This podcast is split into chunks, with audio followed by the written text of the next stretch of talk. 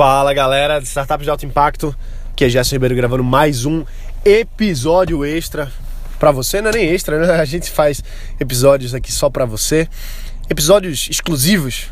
Você está aqui acompanhando todos os dias notícias e informações sobre negócios, tecnologia, inovação, investimentos, startups. Eu vou revelar uma coisa aqui para você que pouca gente sabe, talvez. Eu não sei se você conhece um pouco da minha história, talvez não, mas desde pequenininho eu sempre tive o sonho de ser inventor. Assim, quando eu era pequeno eu queria ser inventor. O melhor presente que eu podia ganhar era Lego.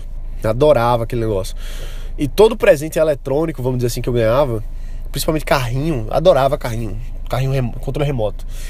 Só que a parte que eu mais gostava dos carrinhos era desmontar, tirar os motorzinhos e, e colocar no Lego para fazer helicóptero, fazer aviãozinho que, que um motorzinho elétrico ficava girando.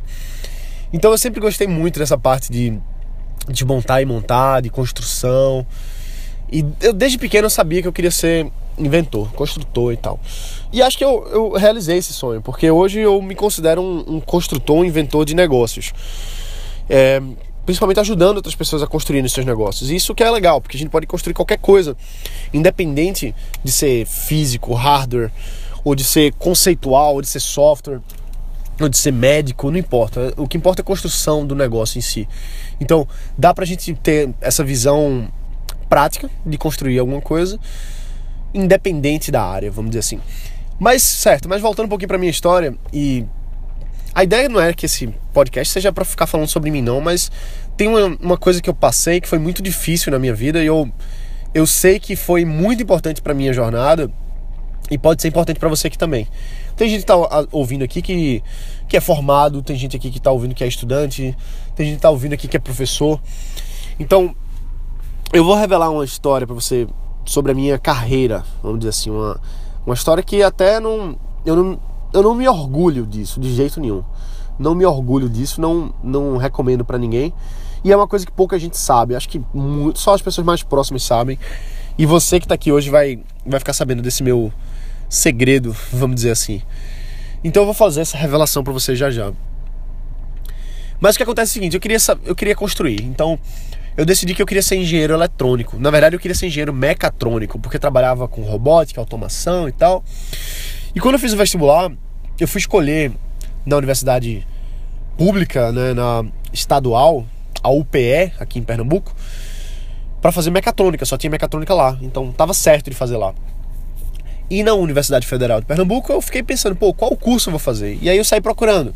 Fui ler as ementas de todos os cursos. Fui ler Ciência da Computação, Engenharia da Computação, Física, bacharelado, que nerd, né? Fui ver Engenharia Mecânica, Engenharia Civil, Engenharia Elétrica, Eletrônica.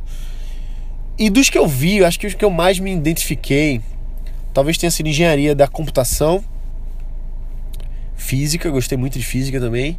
E engenharia eletrônica. Mecânica eu não gostei muito, não sei nem porquê, mas enfim. Mas o que acontece é que depois de olhar as emendas e chegar à conclusão, eu decidi que ia fazer engenharia eletrônica na, na UFPE. E quando eu passei, eu passei nas duas. E aí eu tive que escolher, foi difícil. Algumas pessoas disseram, não, cursa as duas e vê qual das duas você mais gosta. Mas eu não achei que seria muito justo é, com com a outra pessoa que poderia estar tá, tá usando aquela vaga. Né? Na época podia fazer isso, você podia cursar duas universidades públicas. Acho que hoje não pode mais, mas na época podia. Mas mesmo assim eu pensei, pô, não é justo, eu só preciso de uma, não preciso de duas. Vai dar muito mais trabalho também estudar duas. Então eu vou fazer só uma e a outra pessoa pega a outra vaga que eu passei, não tem problema. Vai no remanejamento, sei lá. Então, por uma questão assim de sei lá, eu sempre gostei do campus da Universidade Federal de Pernambuco, aquele campus grande, bonito.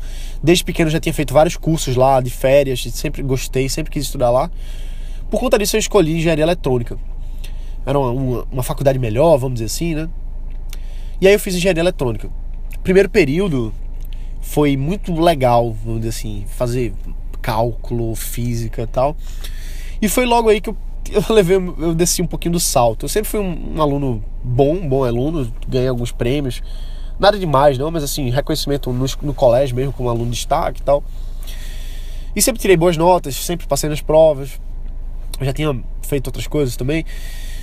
E aí eu reprovei duas disciplinas logo no primeiro período. reprovei cálculo 1 e, e física 1. E aquilo foi um choque para mim, né? Porque primeiro que atrasou já meu curso ali de cara. E eu não estava muito acostumado a, a perder as coisas. Então, perder assim disciplina. Então eu tive que que superar isso, vamos dizer assim. E aí, na segunda, no segundo semestre, fui lá e passei nas disciplinas e tal. terceiro semestre passei de novo. E aí chegou o quarto, que era conhecido, o quarto de engenharia eletrônica, era conhecido como quarto dos infernos.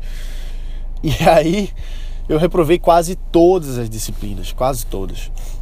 E aí eu comecei a ver que engenharia eletrônica ainda não era o que eu esperava. E o pessoal dizia, não, engenharia eletrônica só fica melhor lá pro sétimo período, que você vai ver coisas mais práticas. E aí eu fui fazendo curso e reprovando, e fazia, reprovava. E eu só via teoria, não via nada prático. A gente via algumas coisas no laboratório, mas não era nada legal, sabe? Eu não estava fazendo os robôs que eu queria fazer. Eu não estava fazendo as automações que eu queria fazer. E aí acontece que foi passando e eu desestimulado pra caramba, muita gente reprovando também, meus colegas desistindo. E eu passei por uma época assim bem, bem devagar, vamos dizer assim, bem assim, não evoluía na faculdade, era, era um tormento muito grande para mim, era difícil mesmo. Muitas vezes eu desistia sem, sem ter razão para desistir, era mais porque eu tava com baixo astral mesmo, assim, para baixo, super para baixo. Eu pensei, teve uma época que eu pensava em desistir da faculdade pelo menos uma vez por semana, pelo menos uma vez por semana. E era muito frustrante estudar pra caramba para algumas provas e reprovar mesmo assim. Estudar muito e tirar três, estudar muito e tirar quatro. Então, Imagina, você saber que você estudou, você saber que sabe o assunto, você saber que você merecia um 8, um 7, e tirar um 4, tirar um 3, era, era muito chato. E eu, eu, ficava com raiva dos professores, sabe? Assim, eu, ah, caramba, esse cara é um carrasco, só quer botar para quebrar na gente, botar para quebrar não do, não do jeito bom, mas do jeito ruim. E, e aí eu, caramba, eu vou desistir desse negócio. E aí eu pensei, vou, vou desistir, vou fazer outra faculdade. Eu passei em outra universidade, passei na UPE de novo para engenharia eletrônica, ou foi mecatrônica, nem lembro mais. Eu pensei, vou mudar porque lá é mais fácil. Mas eu não, quer saber? Eu tenho que terminar esse negócio, por mim. Mesmo que eu não vá ser engenheiro nessa época, eu já estava com startup, já estava montando outras coisas, sabia que não queria trabalhar para ninguém. Mas eu disse, não, quer saber? Eu preciso fazer isso aqui, terminar isso aqui. E chegou um momento que eu tava reprovando, não tava andando tal. E aí chegou o auge, quando eu tava na, na startup, tinha voltado do Vale do Silício. E eu tive que escolher, por vários, vários motivos, não foi a faculdade, mas por vários motivos eu acabei saindo da startup. Saí da sociedade, entreguei minha parte para os meus sócios e saí. E justamente por conta dessa época, é, eu fiquei sem, sem nenhum projeto meu, vamos dizer assim. Tinha as empresas da família e tal, mas projeto meu, um negócio que eu tivesse por dentro, eu construindo 100% meu, parei. E eu tava já pensando na próxima coisa. Só que eu disse, caramba, eu preciso terminar essa faculdade. Eu preciso, eu preciso. Não é pra, pra dizer por aí, ah, sou engenheiro, nada do tipo, que acho que isso é besteira. Mas é porque eu preciso superar esse obstáculo. E era uma coisa que me puxava para trás. Eu sabia que minha vida não estava despontando ainda em vários aspectos, porque eu tinha aquele calo. E aí eu fui pra guerra, vamos dizer assim. Eu, né, eu passei um tempo que eu disse: eu não vou fazer nada que não seja faculdade. Eu não vou fazer nada que não seja isso aqui. E apareceram várias excelentes oportunidades. Uma pessoa que é, é sócio de um, de um grande grupo educacional aqui na região me convidou para. Ele tinha fechado uma parceria com uma, uma escola da Inglaterra para expandir essa escola e ele queria alguém para tocar esse negócio, para ser sócio e tocar e tal. E ele disse: Gerson, você é o cara, eu quero você pra gente criar, trazer esse negócio da Inglaterra para cá e a gente ser, você ser o, o, o principal executivo construindo esse negócio, sendo sócio na Operação Brasil pô, puta oportunidade, né? Você fazer um negócio desse, construir um negócio do zero, trazer para cá, já tendo respaldo grande de uma instituição na Inglaterra, tendo respaldo grande de uma grande instituição aqui no Brasil.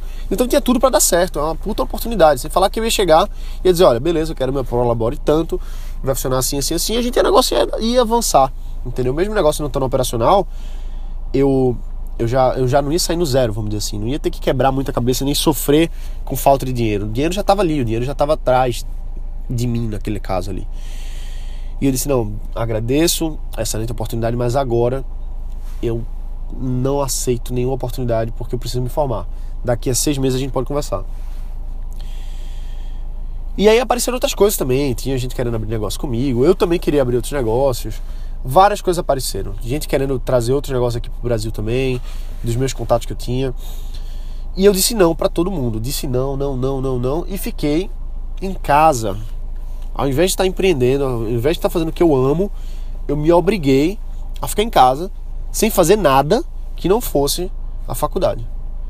Porque qualquer coisa que não fosse aquilo ali, que era o meu principal objetivo, era falta de foco. Qualquer coisa que não fosse, ia me tirar do meu foco. Porque eu ia me empolgar muito com outras coisas. Eu ia dedicar minha energia vital para outra coisa. E aí depois eu ia dizer, pô, eu não me formei por, ainda por causa desse novo projeto. Eu tô empolgado, entendeu? Era, ia ser uma, uma sabotagem. E aí eu até deixa eu ver quanto tempo tá aqui pra não passar tanto tempo aqui, não enchendo o saco de vocês aqui com minha história. Mas enfim. E aí eu me formei. Me formei. Até fui escolhido lá na hora da colação para receber o, o grau. E naquela hora ali, quando eu recebi o grau, eu virei assim, quebrei meio que o protocolo, eu virei pra plateia assim, levantei as mãos assim. Dei um grito para dentro, assim, sabe? Um grito de vitória, assim, com a mão levantada. Porque, putz, isso, isso foi um, uma libertação, de verdade. Eu reprovei 28 disciplinas. 28 disciplinas. Eu tava fazendo as contas aqui, se cada, cada semestre você passa, vamos fazer uma conta aqui. Foram 28 disciplinas. Se cada, cada semestre são 6 disciplinas, eu perdi 4.6 semestres. Ou seja, dois anos e pouquinho. Dois anos e meio. Ou seja, dois anos e meio da minha carreira acadêmica foram de reprovação. 100%. Ao invés de me formar em cinco anos, eu me formei em oito. E assim, beleza que meu curso foi mais difícil mesmo. É, é, existe uma taxa de reprovação grande também. Não tô não tô 100% assumindo a culpa não, embora a culpa é minha mesmo, entendeu? Eu poderia ter me dedicado mais, poderia ter estudado mais, mas a média de conclusão lá é uns seis anos, mais ou menos. Eu, me, eu concluí dois anos a mais do que a média, né? não é um do que o tempo normal. O tempo normal é cinco. Eu não me orgulho disso de jeito nenhum, não quero isso para ninguém. Não recomendo que ninguém fique com essa mentalidade de ah, mas Mark Zuckerberg não se formou. Ah, mas Bill Gates não se formou. Ah, mas Steve Jobs não se formou. Dane-se esses caras, a vida deles é a vida deles.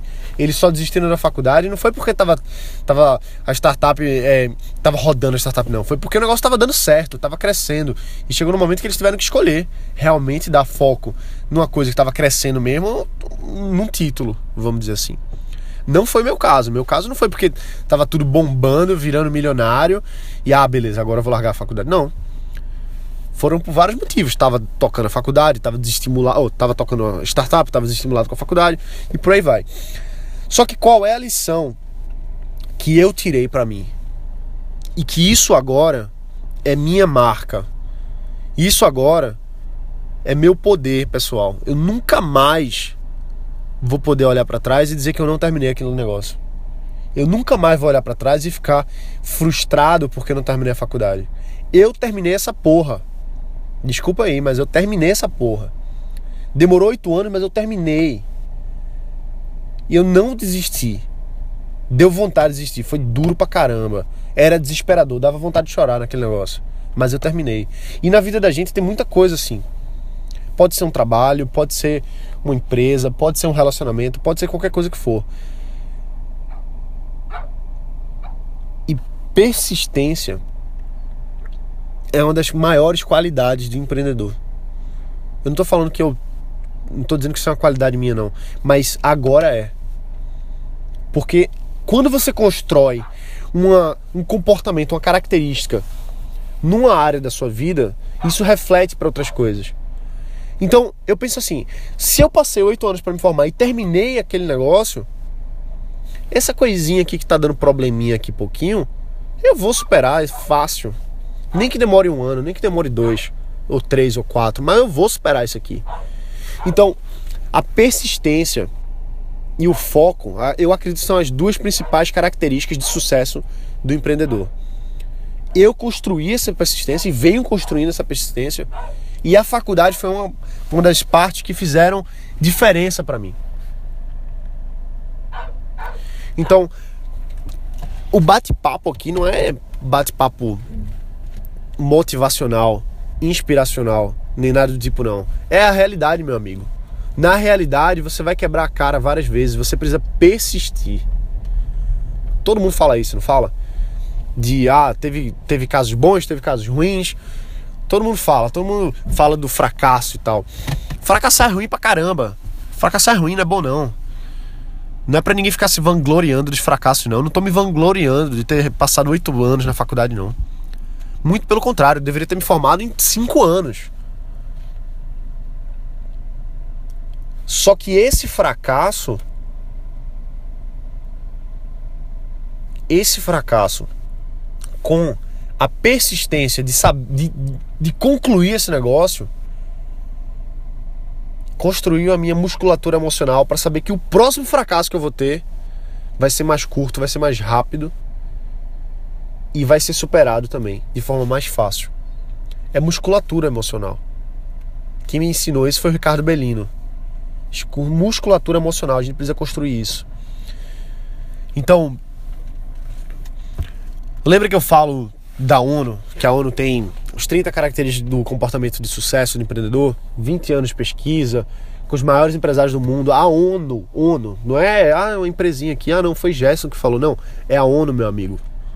A ONU diz que uma das principais características do, do empreendedor de sucesso é a persistência, apesar de situações adversas. O empreendedor de sucesso ele persiste apesar de, de resultados iniciais pouco promissores. Ou então ele muda de acordo com os resultados. Então, veja, existe uma diferença entre persistir e insistir. Insistir no fracasso, no erro? Não, meu amigo. E tem uma hora para parar. Tem uma hora para parar. Isso não é fracassar, isso não é desistir. Porque veja, na minha faculdade, por exemplo, se eu tivesse desistido da faculdade, eu estaria indo abaixo do que eu teria capacidade de fazer. Agora, se ao longo da faculdade eu tivesse percebido assim, não é isso que eu quero, tem outra coisa que eu quero mais, não gostei e eu sei que isso aqui vai ficar de boa se eu não terminar, eu pararia e iria para outra coisa, mas eu sabia que era aquilo que eu queria. Eu sabia que eu queria ser engenheiro eletrônico. Nem que demorasse oito anos para terminar essa merda. Nem que eu tivesse que reprovar 28 cadeiras. A gente chama de cadeira aqui, disciplina. Então, existe uma diferença entre persistir e insistir. Eu conheço gente que está empreendendo insistindo. Tudo dando errado há três, entrando no quarto ano. Num negócio que não vai para frente que é só negativo desde o início, nunca deu dinheiro, nunca avançou, por vários motivos. Talvez por sua incompetência, por sua incapacidade momentânea, ninguém, não estou dizendo que ninguém é incompetente, mas incompetência para uma tarefa naquele momento. Depois você avança, depois você cresce. Mas tem gente que precisa desistir para melhorar. É feito, sabe aquele relacionamento, aquele namoro que você tem, que você sabe, caramba, tá se repetindo, tá se repetindo, tá se repetindo, tô insistindo, tô insistindo e não tá mudando ela só vai mudar, ou eu só vou mudar quando acabar o namoro. E aí no próximo namoro eu vou ser melhor com a próxima pessoa, mas esse aqui não vai mais. Você já passou por isso? Eu já passei por isso. Então isso é insistir, insistir no erro. Tem gente que insiste no erro e tem gente que desiste. São coisas diferentes. Persistir é importante, não insistir. E tem uma linha tênue aí no meio que você precisa perceber quando é o quê. Então, assim. É um papo muito sincero aqui, na verdade. Eu não falo isso para todo mundo porque não é uma coisa que eu me orgulho. Não, não digo para ninguém, não, não, vai, reprova aí. Vai tomar conta da tua startup, esquece a faculdade. Não, pelo amor de Deus, pô. Ah, mas ensino superior não é importante. Não é importante caramba. Quem disse que não é importante? Quando alguém pergunta pra você, ah, não, você é formado em quê? Não, sou engenheiro eletrônico pela Universidade Federal de Pernambuco. Ah, tá. Esse cara não é qualquer um. Eu não tô dizendo que eu sou nada demais porque sou engenheiro, não, até porque eu nunca exerci engenharia, eu não sei nada de engenharia, para ser sincero. Eu sei fazer transformada de Fourier. Eu sei fazer é, simplificação de circuitos, por exemplo, circuitos elétricos. Mas engenharia, engenharia, eu não, eu não posso falar que eu sou engenheiro, não, porque seria, uma, seria um desrespeito com os engenheiros de verdade, entendeu? Mas eu posso dizer que sou formado, porque isso eu sou. Eu nunca peguei o diploma, tenho até que dar entrada lá, nunca peguei não, mas tem que pegar. Até porque vocês viram o que, é que aconteceu com o Wake, né? Não teve diploma aí, foi, enfim, mas bom, isso nunca vai acontecer não, mas eu vou pegar meu diplominha aí, porque sei lá, né, se precisar para alguma coisa. Não, mas enfim, brincadeiras à parte, é... essa questão da persistência ela, ela é muito importante, mesmo. Você sabe isso, você sabe, eu não tô falando nada demais. Eu só queria compartilhar com você a minha história pessoal, porque terminar a faculdade para mim foi muito importante. Muito importante. E talvez tenha alguma coisa para você que seja muito importante você terminar. Seja lá o que for. Mas é importante a gente ter essa, essa visão de tá difícil, mas vai. Tá difícil, mas vai, meu amigo. Vai terminar e pronto. Ah, mas é difícil. Eu sei que a gente tem altos e baixos e olhar para trás é muito fácil, né? É muito fácil olhar para trás e dizer, não, beleza, me formei e tal, foi mil maravilhas. Mas não foi. Quando eu tava lá, na época, caramba, era um desespero. Eu ficava, ficava pensando como é que ia ser quando eu me formasse, que alívio ia ser. E foi. Então é isso aí, galera bota para quebrar. Tá ficando longo demais, já tá com 20 e tantos minutos aqui. Só lembrando que algumas pessoas querem trabalhar comigo. Na verdade, querem que eu trabalhe os seus negócios. E eu vou abrir uma oportunidade dessa para que eu trabalhe dentro no seu negócio por seis meses, tá? Não quero falar muito a respeito disso aqui, não. Eu vou, vou gravar um, um episódio para explicar um pouquinho mais sobre isso. Mas se você tem um negócio que já está rodando tal, ou então está muito perto de lançar algum, algum negócio, você precisa de um direcionamento meu, precisa das minhas conexões, precisa que eu ajude diretamente você a tocar o seu negócio pelos próximos seis meses. Fica atento, porque eu vou amanhã eu vou botar uma coisa bem interessante aqui para você e pode ser que faça sentido, tá? Vou logo dizer que é um investimento significativo, então não é para todo mundo. Mas bom, é uma coisa que muita gente quer, muita gente pede, muita gente precisa. E amanhã eu vou dar mais informações. Beleza? É isso aí, a gente se vê aqui amanhã então. Um abraço, bota para quebrar e a gente se vê. Valeu!